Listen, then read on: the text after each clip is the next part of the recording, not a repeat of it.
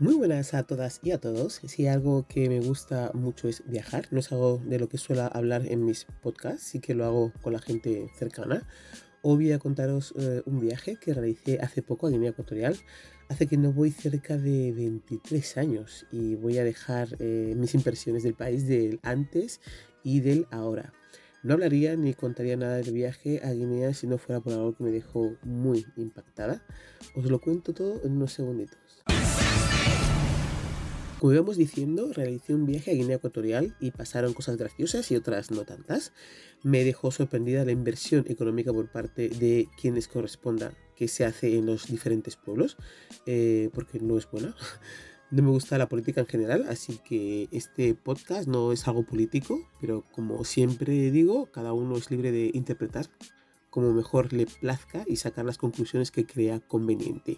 Lo cuento desde el punto de vista de que fui hace ya un tiempo y 26 años después regresé y saco mis impresiones del antes y del después.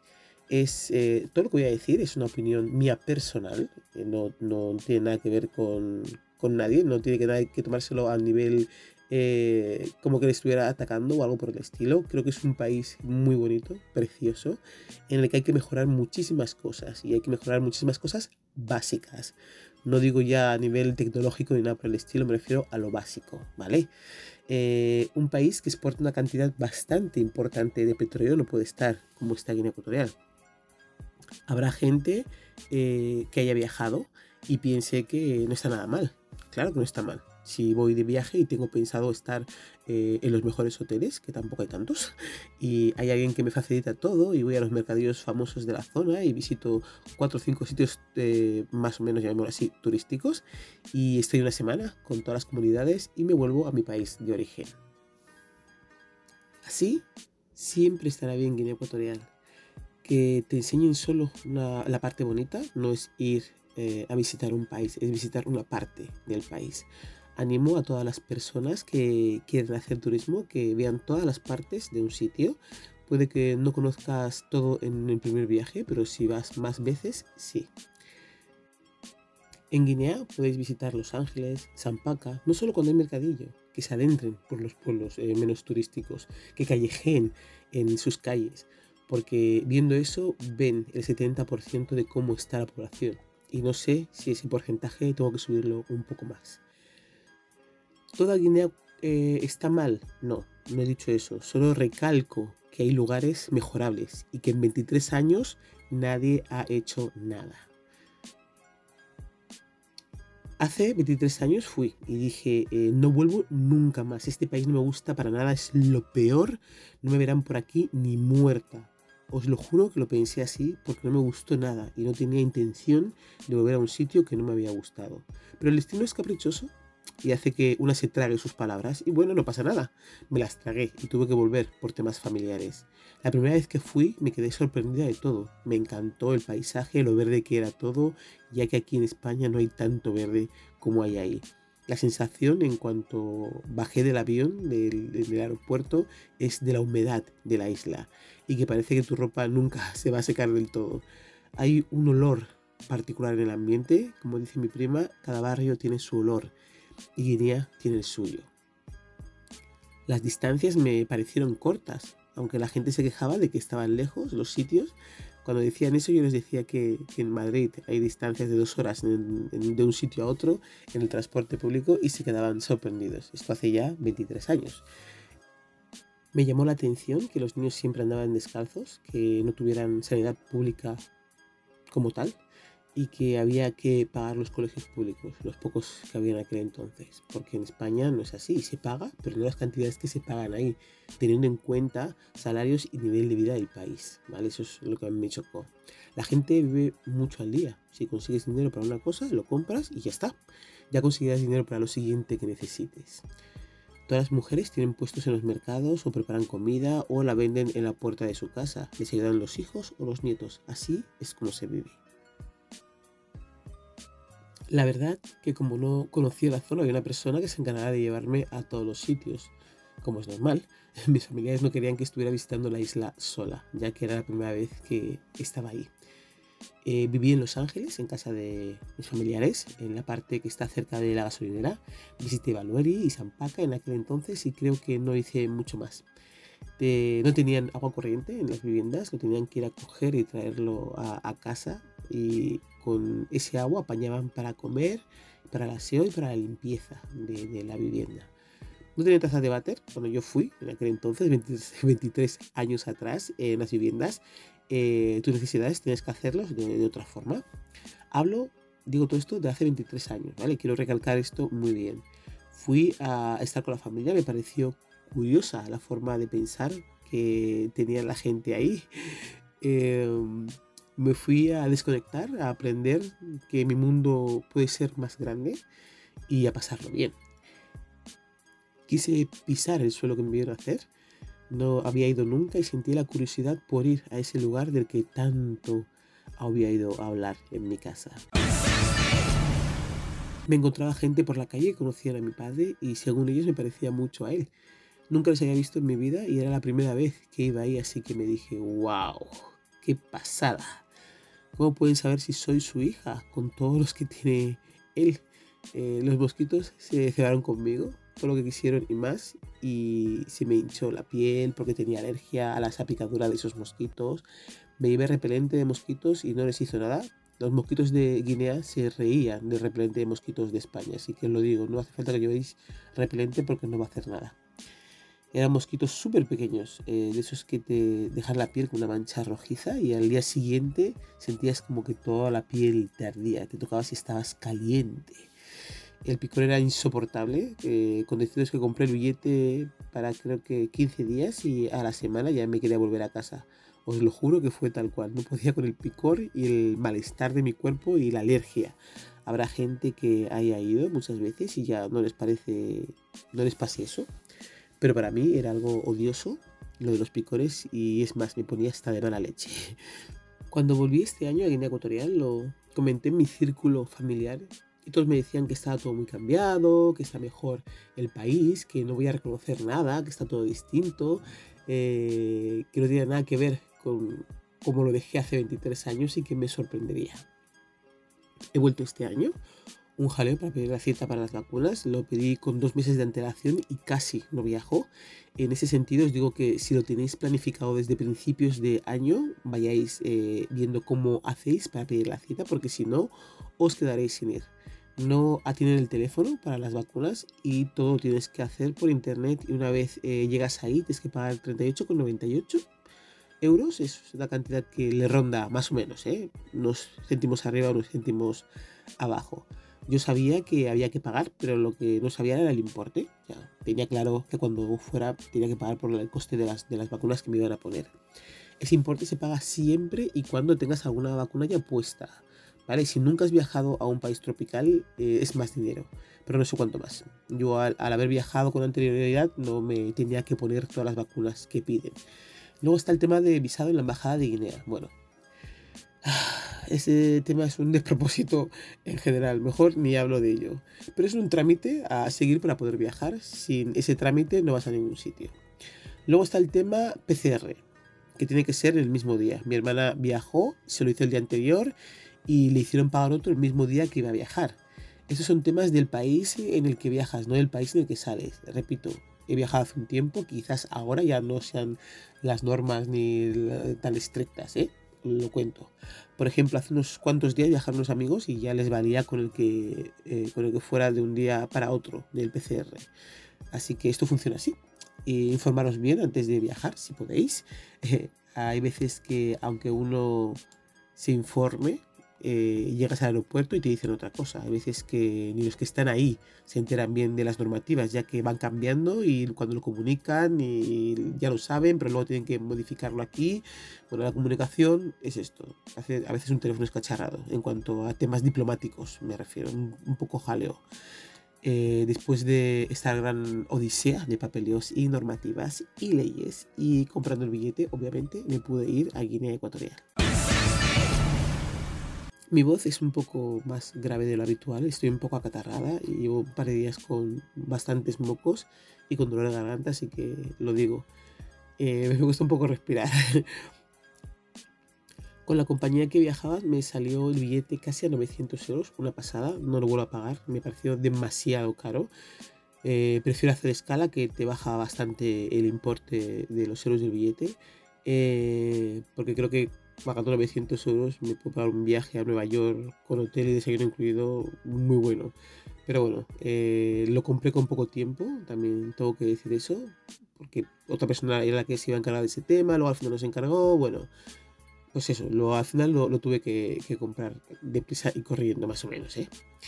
¿Eh? durante el vuelo te daban comida, un té unos bollitos y esas cosas. Eh, fue un detalle, la verdad, por parte de la compañía aérea. Las zapatas un poco bordes y algunos viajeros un poco mal educados, pero bueno, es lo que hay. Eh, vi muchos blancos en el avión, no sabía que había tantos viviendo ahí, me sorprendió muchísimo. me percaté de que, el aeropuerto, de que el aeropuerto de Guinea Ecuatorial era nuevo, no era como el que fui la, la otra vez. Y aquí viene lo interesante.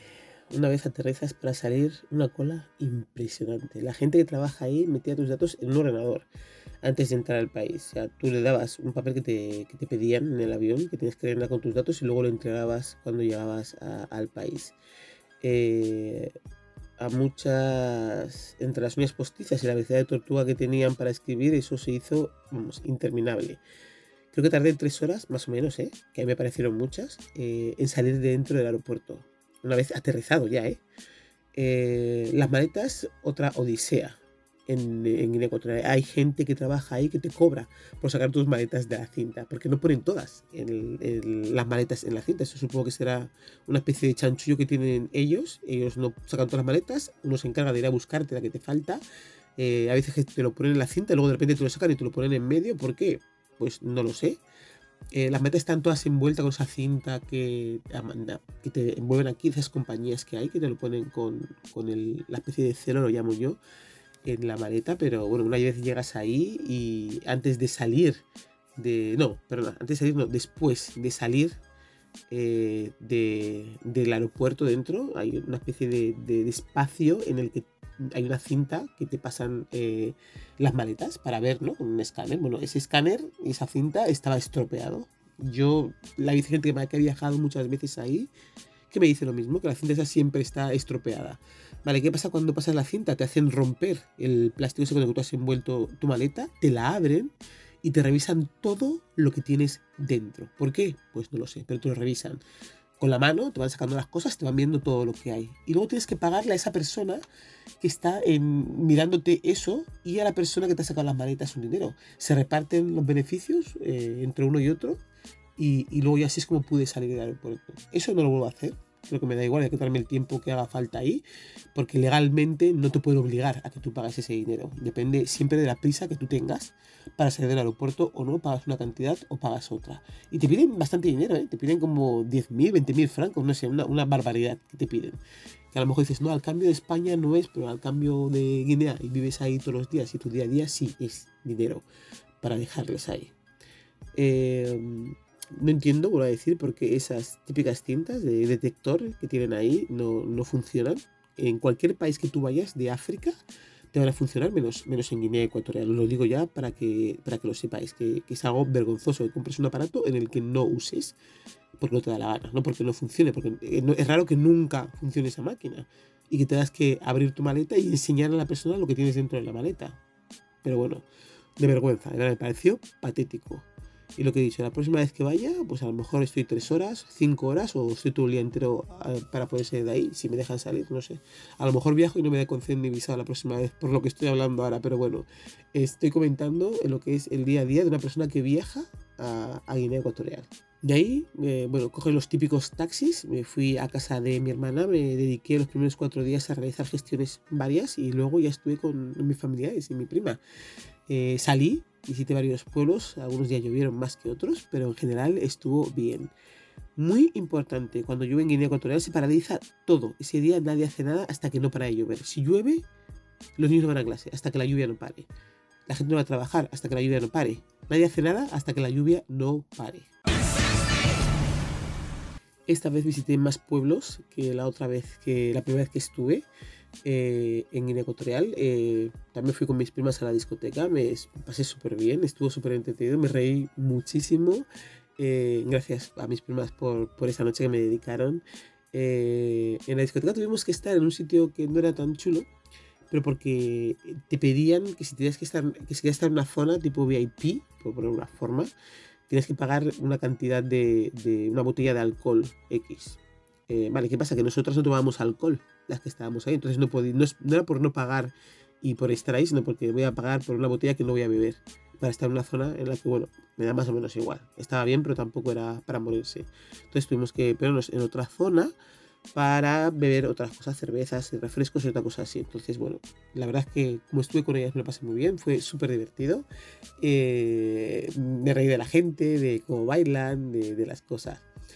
Eh, el sistema de atención al cliente es un poco extraño, pero repito, esto es Guinea Ecuatorial, así que es lo que hay.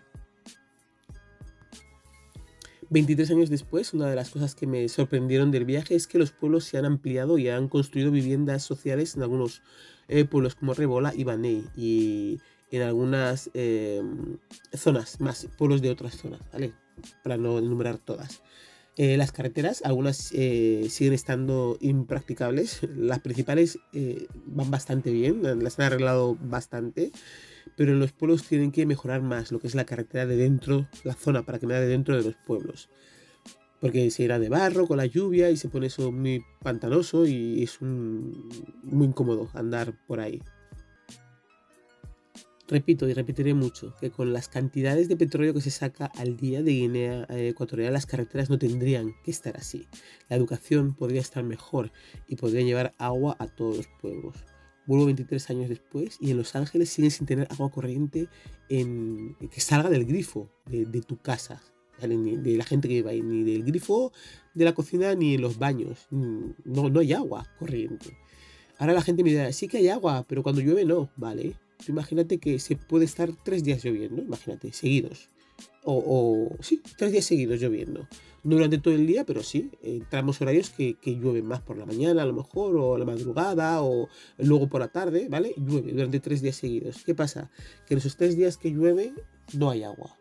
El cuarto día que deja de llover, eh, tampoco agua porque tienen que arreglar la depuradora, no sé qué problema tienen con las depuradoras de agua ahí, que dicen que cuando llueve luego tienen que limpiar, no sé si los filtros o lo que sea. Entonces otro día más que tú no tienes eh, agua.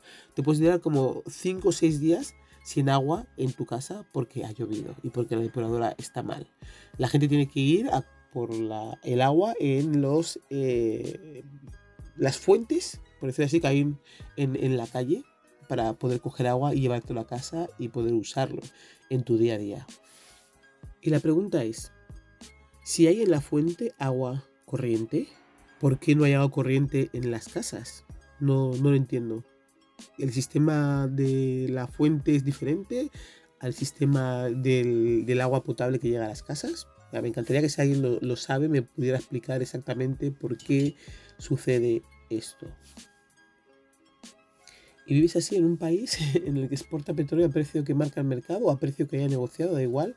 Perdona que insista y que sea muy pesada con esto, pero es que me duele que el dinero que tú consigues para un país no lo inviertas en mejorar las cosas del país.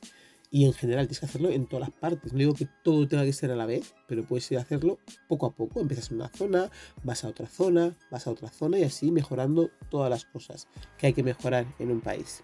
¿Vale? Insisto mucho en esto, pero es que me duele, me duele muchísimo. En Zampaca tampoco hay agua corriente en las casas. Tienes que tener bidones en tu casa y te la van llenando de agua y tú con eso pues vas duchándote, comiendo, limpiando tu casa. Y como tengas un apretón un día, que veas cuidado que te haya sentado mal y no y quede poca agua, yo no sé cómo haces porque es un problema bastante grande, la verdad. La educación deja mucho que desear. Los profesores no son buenos. En algunos centros eh, son los niños mismos los que limpian las aulas y, mantienen el patio limpio. No tiene sentido si pagas material escolar, matrícula eh, bastante cara para las familias que viven ahí, eh, que tu hijo tenga que hacer eso en el colegio. Guineanas, por favor, eso es un llamamiento, no tengáis muchos hijos, que si no os vais a arruinar pagando les colegio, uniforme y todas esas cosas que piden. Como tengas 4 o 5 en edad escolar, te arruinas. Es así de claro. Porque económicamente no se puede mantener eso. Hay gente que le he dicho que los colegios no son buenos me dicen, sí, sí, sí, hay colegios buenos, hay colegios que son muy buenos en Guinea Ecuatorial. Yo pregunto, ¿a precio de qué? Eh, el que, ¿A precio que se paga aquí en Madrid un colegio que privado? Entonces solo pueden ir los que viven ahí, que cobran sueldos como si fueran sueldos de España, porque el resto de la población no puede permitirse ir a esos colegios. Los públicos eh, que tienen no son de suficiente nivel, eh, se saturan mucho a nivel de la gente que pide becas, para, o sea, becas, perdón, plazas para poder eh, entrar. estuve en un pueblo que la verdad voy a contaros esta anécdota porque me parece curiosa, en el que la profesora no tenía ni idea, lo único que hacía, porque estuvo un rato fuera escuchando, era gritar a los niños por la lección que les tenían que dar, que no sabían cómo se hacía, etcétera, etcétera. Bueno, pues luego eh, ella tenía una especie de palo en la mano y se lo dio a uno de los alumnos que estaba ahí, porque había uno que no había hecho bien la lección, para que este alumno fuera el que le diera en la mano al, que lo ha dicho mal. Entonces el chico se le la mano y el otro le daba eh, en la mano con el palo porque no había no se había aprendido la lección o no lo sabía. Eh, creo que se puede enseñar de otras muchas formas. Creo que la gente que va a Guinea Ecuatorial tiene que ser gente preparada. Eh, no puede ir cualquier persona que no tenga ni idea de cómo se educan ni se cuidan a los niños, porque son los niños, para mí, son el futuro. Y creo que hay que educarlos bien y tratarlos bien. Y de esa forma no van a aprender nada bueno más que si que no te sabes te van a pegar y, no es cuestión de ir a un colegio como si estuvieras amenazado porque si no sabes algo vas a cobrar pero de lo lindo ¿vale? eso es algo puntual que vi en un sitio en otros que escucho porque sales a la calle te sientas con la gente eh, vi que, la, que, no tenían ni idea los profesores o que entraban en el colegio y luego se salían fuera se sentaban las profesoras con, una, con una silla en la puerta del aula porque el niño está, los niños, los niños, los niños estaban limpiando lo que son las mesas, el suelo, fregar, barrer. Dije, no puede ser, esta profesora, ¿qué está haciendo en el colegio? ¿No puede hacer ella eso? O sea, ¿cómo te puedes sentar fuera dejar que esos niños sean los que hagan eso. No hay gente que puedas pagar para que limpie las aulas, barra, el patio, etcétera. Esa es mi, pregunta, ¿vale? Y esto me cabrea, me cabrea mucho. Pero no le da más vueltas. Son cosas que vi que me llamaron la atención que no me gustaron, ¿vale? Eso son cosas puntuales.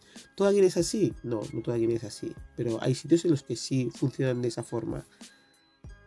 Deberían tener becas para las madres, porque muchas tienen muchos hijos, 5, 6, 7, 8 y esos están, o sea, los tienen seguidos, o sea, que todos van a edades escolares pronto. Hay otros que si no van es porque la madre o el padre no se puede hacer cargo de pagar eh, la educación de tantos niños. Y hay muchos niños que se ponen a vender la comida, como he dicho, ¿no? en, la puerta de, casa o ayudar a sus abuelos con la venta de, artículos, pulseras, eh, ropa de segunda mano y todas esas cosas que se venden ahí.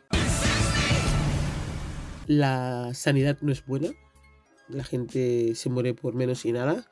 Eh, cuando yo llevé paracetamol a familiares míos ahí en Guinea se pusieron súper contentos porque ese paracetamol para ellos es, bendito, como digo yo, porque les funciona, les va bien, se lo toman y el dolor se les calma, no como el que vienen ahí, dicen que eso no vale para nada. Así que yo todo lo que pueda llevar de medicación que les pueda valer, que les sea útil, yo se lo llevo y la verdad es que lo agradecen muchísimo la sanidad está bastante, bastante mal. Y eso tiene que ver con eh, lo que he dicho al principio, que hubo una cosa que me impactó muchísimo, que ya contaré ahora al final, de, con respecto a la sanidad, ¿vale? Cuando me volví, cuando me volví a España tuve que facturar eh, un día antes porque hacer el mismo día es absolutamente de locos. La mujer que se encargaba de la seguridad aeroportuaria me pidió 10.000 francos para poder facturar la maleta, para poder pasarle la maleta, o sea, pasarme la maleta a, otra sala que está propegada. O sea, tú ves, se ven entre ellos, una sala y otra se ven entre ellos, ¿no? Por decirlo de esa forma. Y dije que no tenía ese dinero y creo que me pilló con, con 1.000 francos o con 500, que fue lo que, lo que le di por darle algo. Te digo yo que uno está tan desesperada por terminar de hacer gestiones que te llevan como media vida, que son tonterías que uno paga para, para que se agilice ese tema, pero lo he dicho, no vuelvo a pagar ningún dinero de nada por cosas que no tengo la obligación de pagar. Eh, era solamente una maleta eh, la que facturaba yo. Entras y te abren la maleta con tu ropa sucia, tus bragas tiradas eh, en, dentro de la maleta, te las ponen en cualquier parte. Es humillante, me parece asqueroso que tengan que hacer eso, meter tu mano. Eh, yo no metería mano dentro de la maleta de alguien que no sé lo que tiene. Yo, eh, pero vamos, aquí cada uno con su pulcritud como la quiera tener eh, de exagerada o no.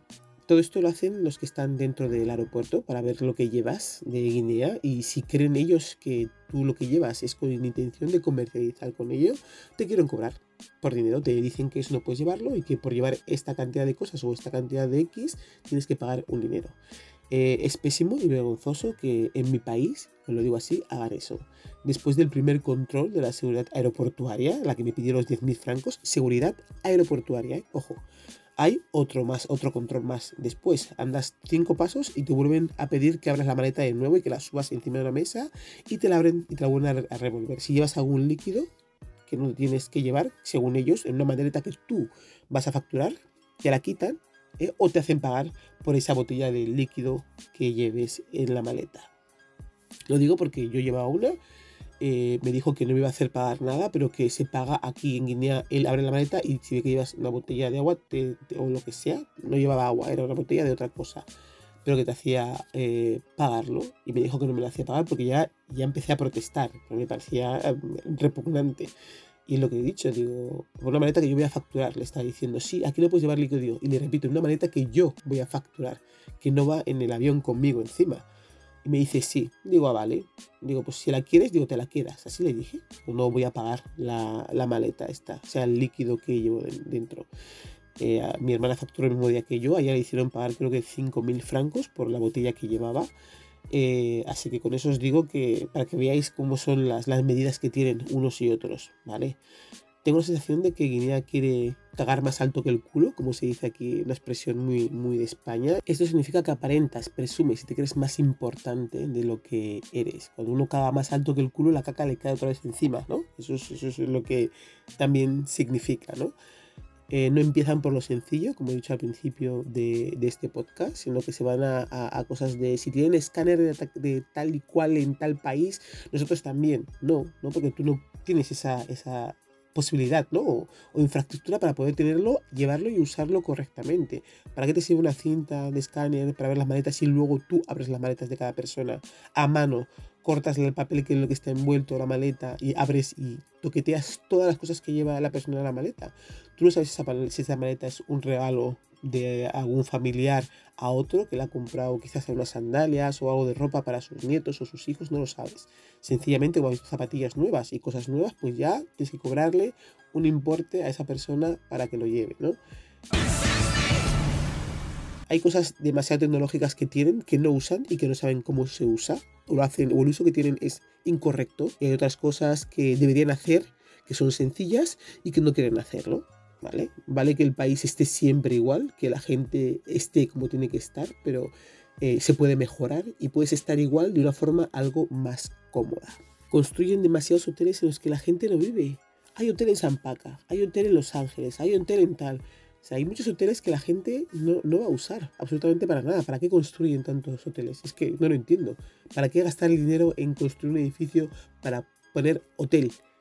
La gente bebe, la gente se divierte, la gente puede poner discotecas, puede poner algo, un centro cultural, porque la gente se divierta, hacer cosas. Pero hoteles, ¿para qué? Vas a ir a un hotel, a pasar para una noche, para luego irte a tu casa después. En Guinea eso no, no se lleva, no, no es algo que sea práctico para nada. Volví 23 años después y el sistema de recogida de basura es una auténtica porquería.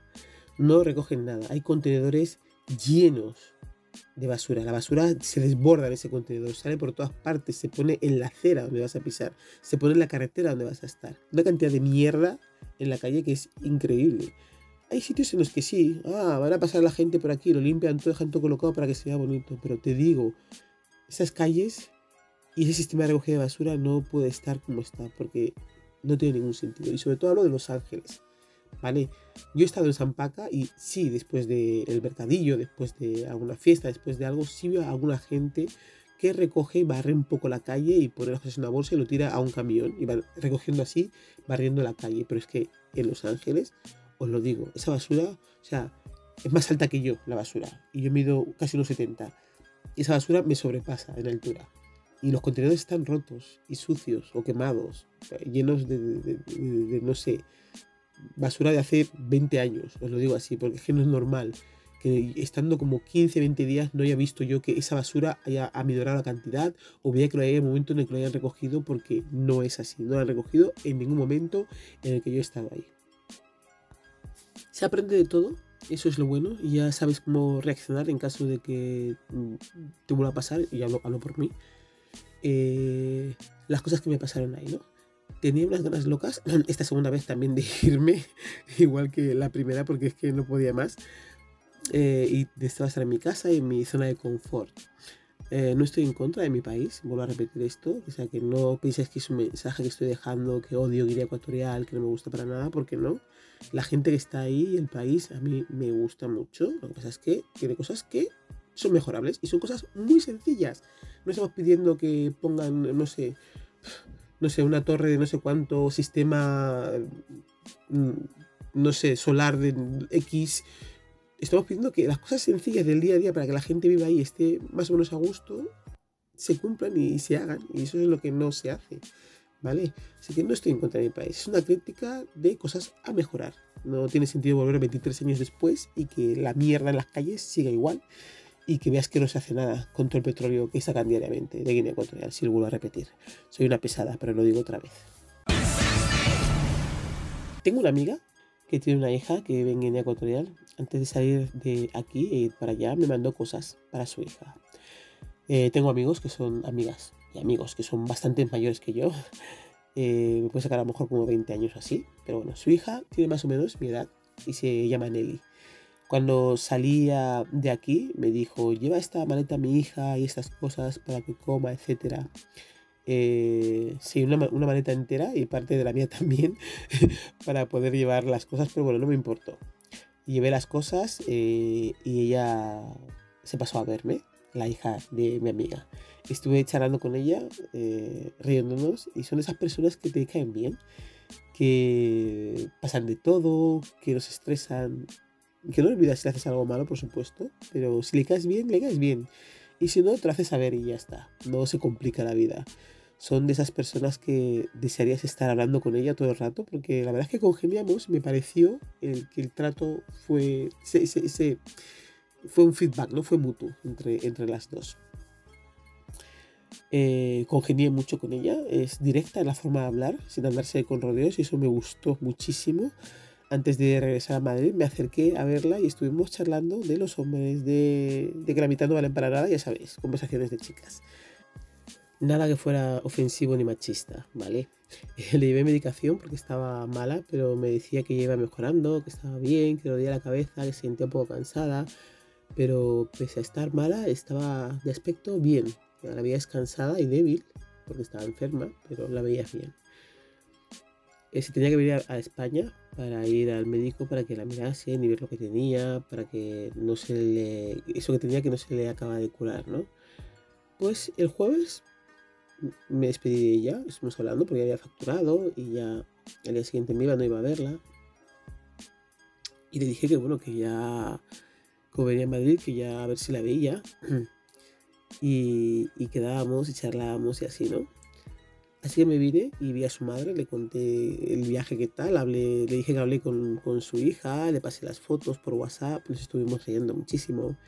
Y el sábado siguiente a, a mi viaje, o sea, si yo llegué un jueves, yo, pero yo llegué un viernes, pasó sábado domingo de esa semana y el sábado de la semana siguiente me dijeron que la hija de mi amiga había fallecido. Me quedé flipada, dije que no podía ser, que me, que me estaban mintiendo que como que se puede haber muerto, que, era una muy, broma de, muy mal gusto, que no tenía ningún sentido y, demás. Lo que sea que le mató, comenzó con una infección de oído. Creo que no tengo más lágrimas en los ojos para llorar todo lo mal que me he sentido, porque es una persona la que conocía, una persona que me llevaba súper bien con ella y que era súper agradable. Eh, creo que el día entero fue un día a cámara rápida, porque no entendía nada, mi amiga destrozada, sus hijos también. Eh, yo decía que no podía ser. Eh, digo, la he dejado la semana pasada, he hablado con ella, estaba bien, ¿cómo ha podido morir? ¿no? Eso era lo que pensaba una y otra vez, una y otra vez, sin poder explicármelo a mí misma. Deja eh, tras de sí cuatro hijos. el primero ya es bastante mayor, el segundo lo tuvo eh, con su segunda eh, marido que falleció y, también ha fallecido ella, así que esos niños son huérfanos, huérfanos de, padre y de madre. Pienso en la última conversación que tuve con ella. Ah, y la broma que le gastamos a su hijo. Eh, y la verdad es que no tiene sentido nada de lo que ha pasado. Esto me dejó en shock, me dejó muy preocupada, por eso insisto en que la sanidad en Guinea Ecuatorial debería estar mejor. Perdón, estoy un poco emocionada y no, no debería, pero bueno. Eh, pues lo dicho, eh, siempre me acordaré de ella, porque iba a hablar tanto de ella a través de su madre. Cuando la conocí le dije, al fin te conozco, tu madre no ha parado de hablar de ti. ¿Cómo te sientes? ¿Qué tal estás?